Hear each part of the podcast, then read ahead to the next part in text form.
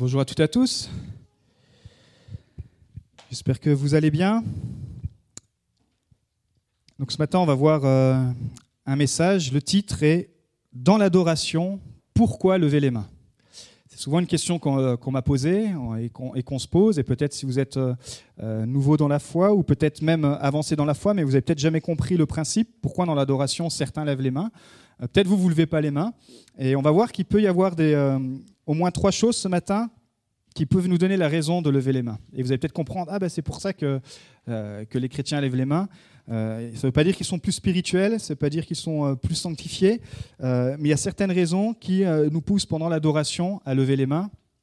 Alors je ne sais pas si vous êtes à, l'aise avec ça, il n'y a pas d'obligation, mais c'est bon de pouvoir lever les mains dans l'adoration, c'est bon de pouvoir s'exprimer pour ceux qui sont nés euh, dans les années 80 euh, comme moi et qui ont grandi dans, l'Église, je, me souviens clairement que euh, j'ai vu l'évolution de la louange. Au début, dans les années 90, c'était très, en tout cas en France et, dans la région où j'étais, on ne peut pas faire une généralité, mais là où j'étais, et, et force est de constater que plusieurs ont confirmé mon témoignage, c'est que c'était plutôt de la louange où on, faisait chanter. Peut-être vous avez déjà entendu cette expression. Ah, tiens, ce matin, c'est un tel qui va nous faire chanter.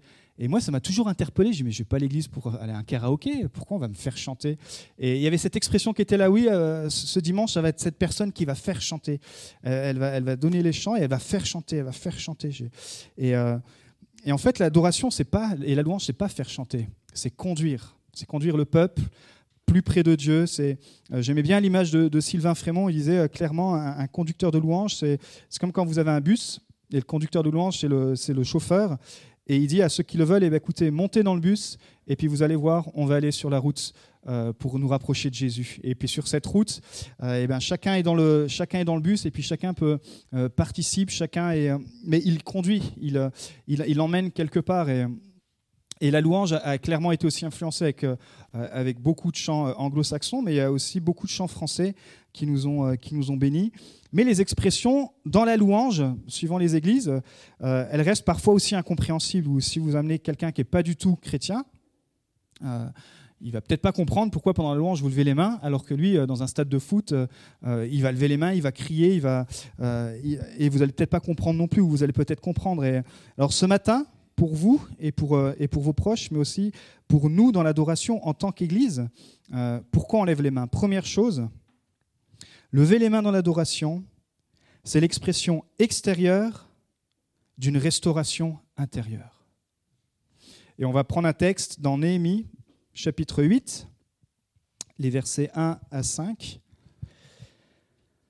Alors tout le peuple s'était rassemblé comme un seul homme sur la place qui fait face à la porte des eaux. Ils ont demandé au scribe Esdras d'apporter le livre de la loi de Moïse, prescrite par l'Éternel à Israël. Esdras, qui était aussi prêtre, a apporté la loi devant l'Assemblée. Celle-ci était composée d'hommes et de femmes, de tous ceux qui étaient aptes à la comprendre. C'était le premier jour du septième mois.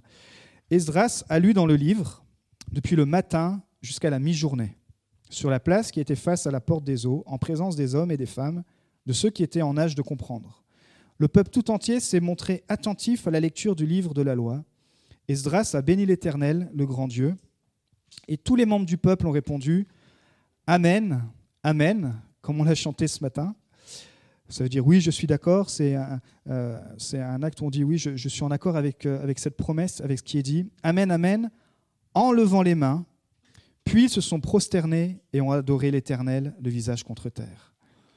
Pourquoi ils ont, eu envie comme ça de, de s'exprimer, de déclarer un Amen à Amen et puis de lever les mains? Pour ceux qui connaissent un peu l'histoire de, de Néhémie, Néhémie, avec Néhémie, les Juifs sont de retour à Jérusalem pour reconstruire les murailles. Les murailles étaient complètement détruites et elle avait été détruite par les Babyloniens en 587 avant Jésus-Christ. Et ça faisait 70 ans que les travaux des, des, murailles étaient en, étaient en attente. Ça fait 70 ans que le peuple était là en souffrance. Les murailles, ça représentait aussi la beauté de la ville, ça représentait l'identité des Juifs, ça représentait euh, la protection, la force, la beauté. Mais ça avançait pas. Et puis tout à coup, les murailles vont être restaurées. Et c'est pour ça que le peuple va répondre Amen, Amen en levant les mains quand il va avoir la parole de Dieu, puis se sont prosternés et ont adoré l'Éternel. Ils étaient tellement heureux de voir que les ruines avaient été restaurées après 70 ans d'attente. Et euh, on l'a chanté ce matin, elles ont été restaurées en une cinquantaine de jours, ça a été vraiment incroyable. Et, ce matin, on l'a chanté que, que les ruines reprennent vie. Que ce qui est euh, détruit dans ta vie, ce qui est détruit dans ton âme, dans ton corps, dans tes pensées, puisse être restauré. Et quand ils ont eu la, restauration physique de leur muraille, ça a été aussi une restauration spirituelle. Euh, on a fait toute une série sur le livre de Néhémie qu'on a appelé euh, Awake, et, parce que clairement, il y a eu un éveil, il y a eu un réveil spirituel. Et, quand, on est, quand on est touché, quand on est restauré, on est obligé de s'exprimer. Ça sort, c'est ce qui se passe à l'intérieur est obligé de s'exprimer à l'extérieur. Et c'est pour ça que euh, peut-être ici ce matin, alors c'est peut-être pas la raison pour laquelle tu as du mal à lever les mains, mais peut-être pour toi la louange c'est dur ou, ou tu as l'impression que c'est l'apéro avant, euh, avant la prédication. Tu dis les chants sont trop sont trop bas, ils sont trop rythmés, pas assez rythmés, ils sont trop rock, ils sont trop gospel. Mais en fait, la louange c'est plus que ça. La louange, dans l'adoration, c'est ce temps où on se rapproche de Dieu et on se rappelle les bienfaits que Dieu a eu envers nous. Et particulièrement ce matin, on a pris la Sainte Seine. Euh, moi, j'avais envie de, lever les mains pour dire, mais Seigneur, merci pour euh, toute la, restauration que tu as accomplie dans ma vie. Puisque je suis tellement euh, rien sans toi, mais toi, tu as agi et ces ruines qui étaient là, tu les as restaurées. Et ça peut être une des raisons pour laquelle, pendant la louange, l'adoration peut dire, mais Seigneur, waouh, je te donne un, Alléluia, je te, je, te, chanterai toute ma vie, je te dis merci parce que cette restauration, il n'y a que toi qui as pu la faire. Vous voyez, c'est, et, je vous encourage, si vous quand, notre corps exprime aussi ce qui est à l'intérieur de nous, ça peut, ça peut aussi vous aider à vous exprimer dans la louange. Alors, si vous êtes timide devant du public, euh, il n'y a pas de souci, mais chez vous, mettez des temps de louange et peut-être vous le faites, mais euh, peut-être, voilà, apprenez à lever les mains dans l'adoration tout seul, à passer des temps. Euh, ça fait combien de temps que vous n'êtes pas tombé à genoux dans la présence de Dieu? Seigneur, tiens, là, je vais me prendre un, petit temps où je vais venir dans ta présence et simplement pour qui tu es. Et penser à la restauration. Oui, il y a encore plein de choses à faire dans ma vie, mais voilà où j'en suis aujourd'hui. Et, quand je regarde les ruines qu'il y avait dans ma vie et, ces murs que tu as reconstruits, c'est mon couple que tu as reconstruit, c'est mon travail que tu as reconstruit, c'est mes finances que tu as reconstruit, c'est la dépression que tu as changée, c'est cette maladie qui était là, c'est ces relations que tu as. Seigneur, waouh, je vais te dire merci. Et parfois, on, on oublie simplement de s'arrêter et dire Seigneur, je vais te dire merci pour ce que tu as fait. On est beaucoup, hein, Seigneur, fais ça, fais ci, fais ça. Dire Seigneur, je prends ce temps d'adoration. Euh, et, c'est ce qu'on fait ici simplement quand on vient le matin. On essaye de, centrer notre adoration sur ce que Jésus est, sur, ce que, sur qui il est, plus que sur euh, nos besoins à nous, puisqu'on sait que quand on se concentre sur Christ, quand on a le focus sur lui, alors lui s'occupe de nos affaires. Et simplement lever les mains dans l'adoration, dire Seigneur, mais merci pour la restauration. Est-ce qu'ici il y a des personnes qui ont été restaurées par Jésus?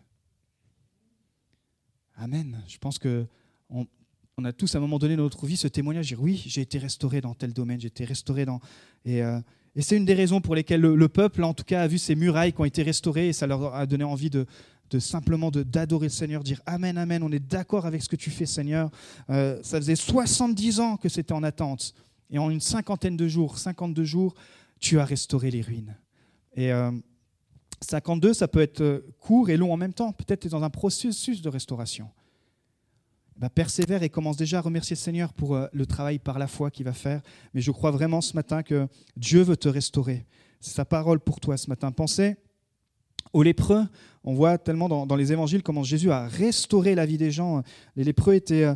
Euh, ils sortaient de leur travail, ils étaient mis à part, ils étaient euh, la paria du peuple. Et quand Jésus vient les toucher, alors ils sont restaurés, ils sont restaurés dans leur identité, ils sont restaurés dans, leur, dans, dans la population. Pensez au psaume 23 de David, il dit, L'Éternel est mon berger, je ne manquerai de rien, il restaure mon âme. Il restaure mon âme à cause de son nom. Waouh! Et euh, je crois que quand l'âme est en bonne santé, alors elle, va, se refléter aussi sur notre corps. Quand notre âme est en bonne santé, alors tout notre être est en bonne santé. Et ce matin, Dieu peut restaurer ton âme. Dieu peut restaurer ta fatigue. Dieu peut restaurer euh, tes larmes. Dieu peut restaurer euh, ta situation. Et il est le Dieu qui veut le faire encore ce matin. Il peut restaurer tes ruines. Peu importe la grandeur de tes ruines, Jésus est capable de les restaurer. Et, euh, et, je crois que ce, temps d'adoration, c'est pas juste un temps où euh, effectivement on patiente, on chante les chants qu'on préfère. Non, c'est vraiment ce temps, si on le prend comme cela, où on, vient premièrement en se disant, Seigneur, je veux me rappeler ce que la restauration qui a eu part dans ma vie. Alors le temps, notre temps d'adoration aussi change, le temps de louange aussi change. Et peu importe, j'ai envie de dire qui est à, l'adoration, qui nous conduit dans l'adoration, quand le peuple vient avec, euh, avec ce rappel, avec cette, ce témoignage de dire, mais waouh, je viens pour l'adorer lui l'adorer pour ce qu'il a fait, lui dire merci pour la restauration. Alors on, se rapproche ensemble aussi en tant que communauté et notre expression, c'est vraiment une expression d'amour. Donc première chose, on peut voir que c'est l'expression extérieure d'une restauration intérieure. Deuxième chose, pourquoi on peut lever les mains pendant l'adoration? C'est aussi déclarer que Jésus m'a pardonné, alors je peux pardonner. L'apôtre Paul nous encourage à lever des mains pures. Dans 1 Timothée 2.8, je veux donc que les hommes prient en tout lieu, en élevant des mains pures, sans colère ni arrière-pensée. Quand je lève des mains pures dans l'adoration, dans la prière, ça veut dire que je lève un cœur qui est purifié devant Dieu. Alors, ça veut dire quoi élever des mains pures? Comment élever des mains pures? Comment prier en élevant des mains pures? Dans toutes les religions, toutes sortes de religions, il y a euh, toutes sortes de rites pour être déclaré pur devant Dieu. Toutes sortes de, toutes sortes de choses à faire pour dire, ben voilà, si tu fais ça, s'il y a ce rite-là, alors tu peux être accepté devant Dieu. Puisque dans la religion, en général, être pur, ça veut dire bah, que finalement, euh, je suis proche de Dieu, et être impur, ça veut dire que je suis loin de Dieu. Mais à l'époque de Jésus, il y avait deux principaux partis religieux en Israël, les pharisiens et les sadducéens. Et ces deux groupes se détestant entre eux, mais ils s'accordaient sur un point, c'est qu'ils ils se détestaient entre eux, mais ils détestaient Jésus ensemble. Donc ils avaient un point d'accord, c'est qu'au moins ils arrivaient à s'accorder sur le fait qu'ils euh, détestaient Jésus. Les Sadducéens, eux, ils s'intéressaient plutôt à la politique et ils ne croyaient pas en la résurrection. Et on a vu hein, les racines de ce que ça a produit dans certaines églises où il y avait des chrétiens qui ne croyaient pas euh, en la résurrection et comment l'apôtre Paul aussi a dû euh, enseigner là-dessus, que comme quoi Jésus est ressuscité encore, nous aussi, nos corps ressusciteront. Et les pharisiens, eux, ils étaient obsédés justement par le respect des lois mosaïques il y en avait 613, et par l'exercice de la pureté. C'était euh, vraiment une obsession pour eux et toutes sortes de rites pour vraiment être purs. Et c'est pour ça que Jésus va leur reprocher qu'ils sont tellement en souci de la pureté extérieure qu'ils ont oublié finalement de purifier leur cœur. Dans Matthieu 5, 18, il leur dit Mais ce qui sort de la bouche vient du cœur, et c'est ce qui rend l'homme impur.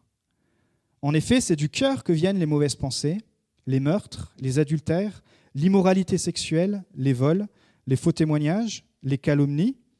Voilà ce qui rend l'homme impur.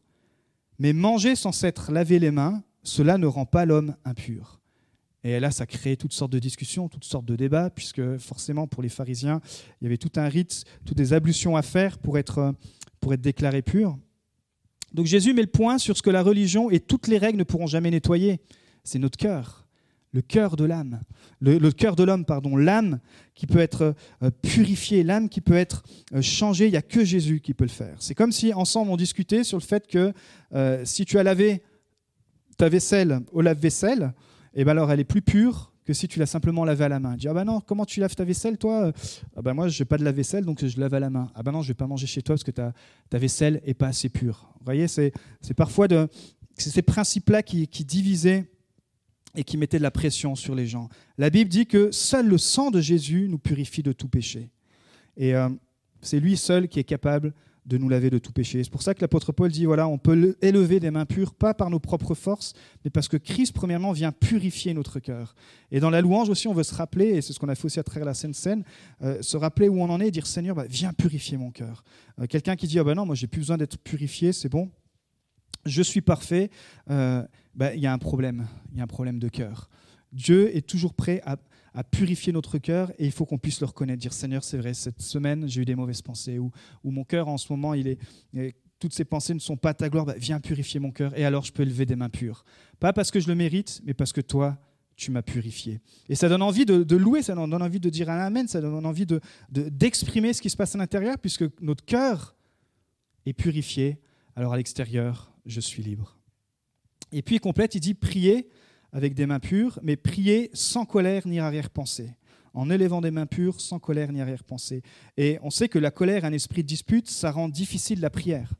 Euh, si vous êtes déjà mis en colère ou, ou, euh, ou si vous êtes disputé, euh, clairement c'est incompatible avec une avec, tout de suite on se met en prière. généralement c'est pas c'est très rare de d'avoir les deux qui s'accordent. Et c'est pour ça que Jésus nous dit attention aussi à notre cœur dans ces domaines-là. Matthieu 5, 23, 24. Si donc tu présentes ton offrande vers l'autel, et que là tu te souviennes que ton frère a quelque chose contre toi, laisse ton offrande devant l'autel et va d'abord te réconcilier avec ton frère, puis viens présenter ton offrande. Puisqu'on va regarder que selon la loi mosaïque, donc selon la loi dans laquelle étaient, euh, ils étaient euh, en ce moment-là, au premier siècle, il y avait cinq types d'offrandes principales. Puisque quand on lit on dit qu'est-ce que ça veut dire? Ben, Il y avait cinq types d'offrandes principales. Le peuple donc présentait à Dieu des offrandes pour obtenir le pardon des péchés et la restauration de leur relation avec lui. Mais sur les cinq, donc il y avait cinq rites, cinq offrandes obligatoires. Sur les cinq, pardon, il y en avait deux qui étaient obligatoires et trois qui étaient volontaires. Et parmi les deux offrandes obligatoires, où tout le peuple devait euh, absolument donner cette offrande, c'est ce qu'on appelait l'offrande du sacrifice de culpabilité. Vous pourrez retrouver tout ça dans Lévitique 5. Et donc, le but, c'était quoi le sacrifice de culpabilité? C'était de racheter les péchés commis envers Dieu, mais aussi envers notre prochain, avec l'offrande d'un sacrifice à Dieu, et aussi le dédommagement envers la personne levée. Si vous regardez dans l'Ancien Testament, c'était très euh, dent pour dent, œil pour œil, etc. Donc euh, il y avait toutes des règles qui avaient été mises en, place, et il y, avait, cette offrande-là qui permettait au peuple de se décharger, de, demander pardon, mais pas simplement de demander pardon, mais aussi de dédommager la personne. En fait, ce qui se passait, c'est que certains présentaient leur offrande par habitude pour, se décharger de leur culpabilité, mais dans la pratique, ils n'exerçaient pas le pardon. Ils avaient oublié en fait le but de, ce, principe de cette offrande. Et c'est pour ça que Jésus remet la valeur des relations et du pardon au centre de la vraie pratique religieuse. Il ne dit pas que la religion est mauvaise. Il dit que la religion dans la pratique, elle est pratique, justement. Il dit que finalement, nous aussi, on doit faire notre part si on veut que nos prières soient entendues. Et c'est ce qu'il dit dans Matthieu 6, 12. Pardonne-nous nos offenses, comme nous aussi nous pardonnons à ceux qui nous ont offensés. Donc la qualité de nos relations envers les autres reflète aussi la qualité de notre relation avec Dieu. Dans 1 Jean 4, 20, il dit, si quelqu'un dit j'aime Dieu, alors qu'il déteste son frère, c'est un menteur. En effet, si quelqu'un n'aime pas son frère qu'il voit, comment peut-il aimer Dieu qu'il ne voit pas? Et c'est pour ça que moi j'ai du mal, en tout cas, quand des croyants me disent ben, Moi, je suis chrétien, mais je vis ma foi tout seul et, euh, je ne veux pas faire partie d'une église, je ne veux pas appartenir à, une église. Moi, dans ma compréhension biblique et dans la compréhension de ce que les pères nous ont transmis et de ce que Jésus nous a transmis, pour moi, ça ne coïncide pas, puisque. Euh, quand tu dois, quand c'est plus facile d'aimer Dieu sans aimer ses frères, mais finalement quand tu, quand tu aimes Dieu, tu, tu dois apprendre aussi à aimer tes frères, puisque Jésus est la tête de l'Église et les croyants son corps. Et c'est compliqué de dire j'aime la tête sans aimer le corps. Par exemple, j'aime bien prendre cet exemple, ça marque souvent, c'est comme si un mari disait à son épouse, écoute, j'aime bien ta tête, mais euh, j'aime pas ton corps. Donc ce serait possible, c'est que je pouvais juste vivre avec ta tête, mais pas avec ton corps. Ça n'a plus de sens. Et c'est pour ça que l'apôtre Paul prend aussi l'exemple que euh, nous sommes un corps, etc. C'est pour, euh, pour, nous, pour nous donner des images. Et, parfois, on, alors avec toutes sortes de raisons hein, qui peuvent être justifiées ou pas, mais parfois on est hyper spirituel, on est hyper la tête de Jésus, on aime, on aime Dieu, etc. Mais avec le corps de Christ, on est allergique au corps de Christ à cause des blessures, à cause de toutes sortes de choses. Et, euh, mais ce n'est pas compatible. On ne peut pas dire j'aime Dieu, j'aime Jésus, et puis j'aime pas son corps. Et oui, son corps est mauvais, enfin son corps euh, est, imparfait, puisque vous et moi, on en fait partie. Son corps sera imparfait, le corps de Christ sera imparfait jusqu'à la glorification. Mais c'est un mensonge de, croire que je peux aimer Jésus, mais pas le corps de Christ. Et l'Église, elle reste imparfaite, mais pourtant, Jésus a créé l'Église parce qu'elle reste le meilleur endroit pour tester notre capacité à nous pardonner, pour tester notre capacité en fait à, vivre en communauté. Et comme elle l'a très bien prêché la semaine dernière, pour réécouter la, prédication d'Élisabeth, c'est que le témoignage des chrétiens en fait se faisait par la, qualité de la relation qu'il y avait dans, dans l'église de Thessalonique. Et sans Facebook, sans tous les réseaux qu'il y avait, bah, c'est ça qui, qui s'est répandu. Et, euh, et c'est un challenge. Est-ce que c'est facile? Bah, Bien sûr que non, mais c'est un gros challenge. Mais par contre, avec l'Esprit de Dieu, euh, il peut nous permettre de pouvoir vivre cela. Donc lever des mains pures dans l'adoration, c'est dire bah, merci Seigneur parce que tu m'as purifié, mais aussi Seigneur, c'est dire bah, Seigneur, comme moi j'ai besoin de pardon, eh ben, aide-moi aussi. C'est peut-être pas facile, il y a peut-être des situations qui sont dures à pardonner, mais je vais me mettre dans cette disposition où aide-moi aussi à pardonner. Et c'est ça, élever des mains pures et d'élever des mains sans colère et sans arrière-pensée. Donc, euh, Premier point, on lève les mains dans l'adoration. On peut lever les mains parce qu'on est restauré pour exprimer ce qui s'est passé. On peut lever les mains pour dire merci Seigneur parce que tu m'as purifié. Merci Seigneur parce que tu m'as pardonné et tu peux m'aider à pardonner. Et puis troisième point, on peut lever les mains pour la victoire. Et je crois que la louange est, est notre meilleure aide pour rester en communion avec Dieu face aux troubles et aux difficultés. Psaume 28, 2, c'est psaume de David, il dit Écoute mes supplications quand je crie à toi, quand je lève mes mains vers ton sanctuaire. Et euh, quand vous regardez, en fait, généralement, ce sont les coupables qui lèvent les mains. Quand on dit haut les mains, euh, c'est que généralement, il y a quelque chose qui ne va pas. Et d'ailleurs, la définition de haut les mains, c'est ordre que l'on donne à une personne de lever les bras, les mains ouvertes, pour montrer qu'elle n'a pas d'armes, qu'elle ne veut ni attaquer ni se défendre, notamment dans un combat, ordre donné à l'adversaire. Mais devant Dieu, c'est différent. Je lève les mains pour dire, bah, Seigneur, c'est toi qui vas combattre pour moi. Tu es ma victoire. Et on va regarder un texte dans Exode 17, 8 à 15, c'est Moïse et la victoire sur les Amalicites. Les Amalicites vinrent combattre Israël à Réphidim. Retenez bien Réphidim. Alors Moïse dit à Josué Choisis-nous des hommes, sors et combat les Amalécites. Demain, je me tiendrai au sommet de la colline, le bâton de Dieu dans la main. Retenez aussi ça, le bâton de Dieu dans la main. Josué se conforma à ce que lui avait dit Moïse pour combattre les Malécites, les Amalécites. Quant à Moïse, Aaron et Hur, ils montèrent au sommet de la colline. Lorsque Moïse levait les mains, Israël était le plus fort. Et lorsqu'il baissait les mains, Amalek était le plus fort. Lorsque Moïse levait les mains, Israël était le plus fort. Lorsqu'il baissait les mains, l'ennemi était le plus fort. Vous voyez, il y a aussi un symbole prophétique, il y a aussi une posture prophétique. Cette expression, je ne lève pas juste les mains pour être religieux et pour, et pour faire bien, c'est je peux lever les mains, je dois lever les mains parce que parfois dans le combat, c'est la position que Dieu me demande pour dire Seigneur, et on va le voir, Seigneur, tu es ma victoire. Mais comme les mains de Moïse devenaient lourdes de fatigue, ils prirent une pierre qu'ils placèrent sous lui et il s'assit dessus. Aaron et Hur soutenaient ses mains l'un d'un côté, l'autre de l'autre. Ainsi elles restèrent fermes jusqu'au coucher du soleil. Et Josué fut victorieux d'Amalek et de son peuple au tranchant de l'épée, déclare L'Éternel dit à Moïse Écris cela dans le livre pour qu'on s'en souvienne, et déclare à Josué que j'effacerai le souvenir d'Amalek de dessous le ciel. Moïse construisit un autel et l'appela L'Éternel, mon étendard, Adonai Nissi, le Seigneur, et ma bannière. Alors elle intervient quand cette attaque des Amalécites Elle arrive juste après l'épisode où Moïse a frappé de colère le rocher en frappant avec son bâton pour qu'il y ait de l'eau qui sorte.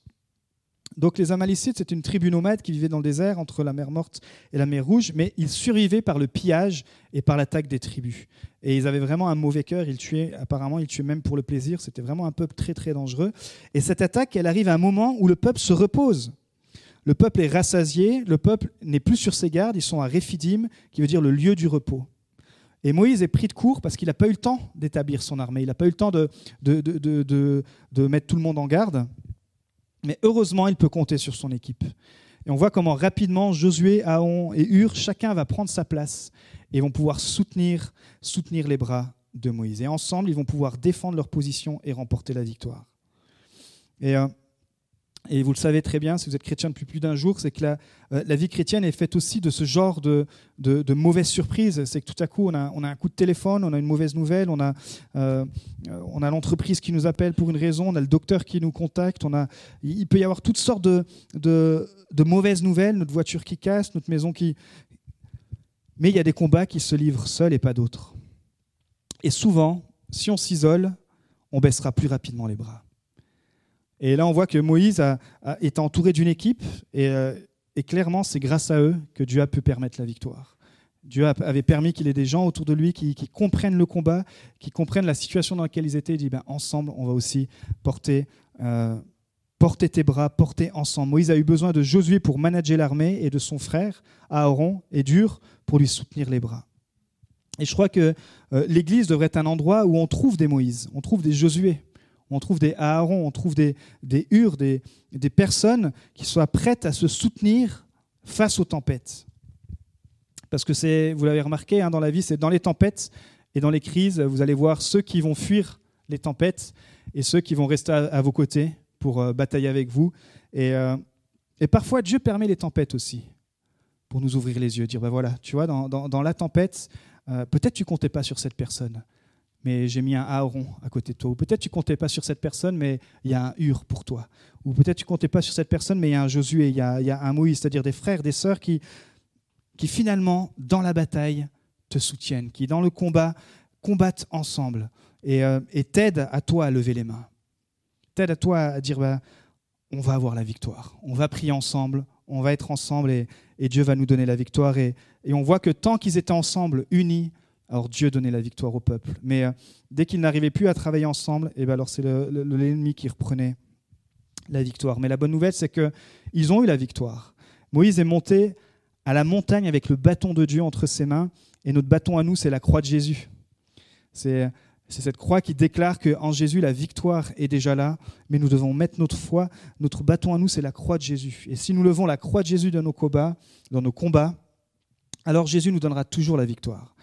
Jésus a été Adonai ici pour eux, mais il l'est aussi pour nous, le Seigneur, notre étendard, notre bannière. Et ça, c'est une bonne nouvelle. Peut-être que euh, tu saisis l'importance ou, le, ou, tout, la symbolique de pouvoir lever les mains dans l'adoration, dire Seigneur, ah oui, c'est pas juste un, geste, un rituel des, évangéliques, des pentecôtistes ou de tous ceux qui finissent en iste, mais il y a une vraie signification aussi euh, spirituelle. C'est l'expression d'un cœur qui est restauré, qui dit merci et qui dit Seigneur, voici ma vie et, je te dis merci pour tout ce que tu as restauré. C'est l'expression d'un cœur qui est purifié, d'une personne qui se sent pardonnée, acceptée par Dieu et qui peut pardonner. Et c'est aussi l'expression parfois de dire, bah, Seigneur, dans ce temps-là de, de combat, je déclare la victoire et je lève les mains. Je lève les mains en disant, Seigneur, merci parce que tu combats pour nous, tu combats avec nous. Je vais vous inviter à vous lever, on va terminer par la prière.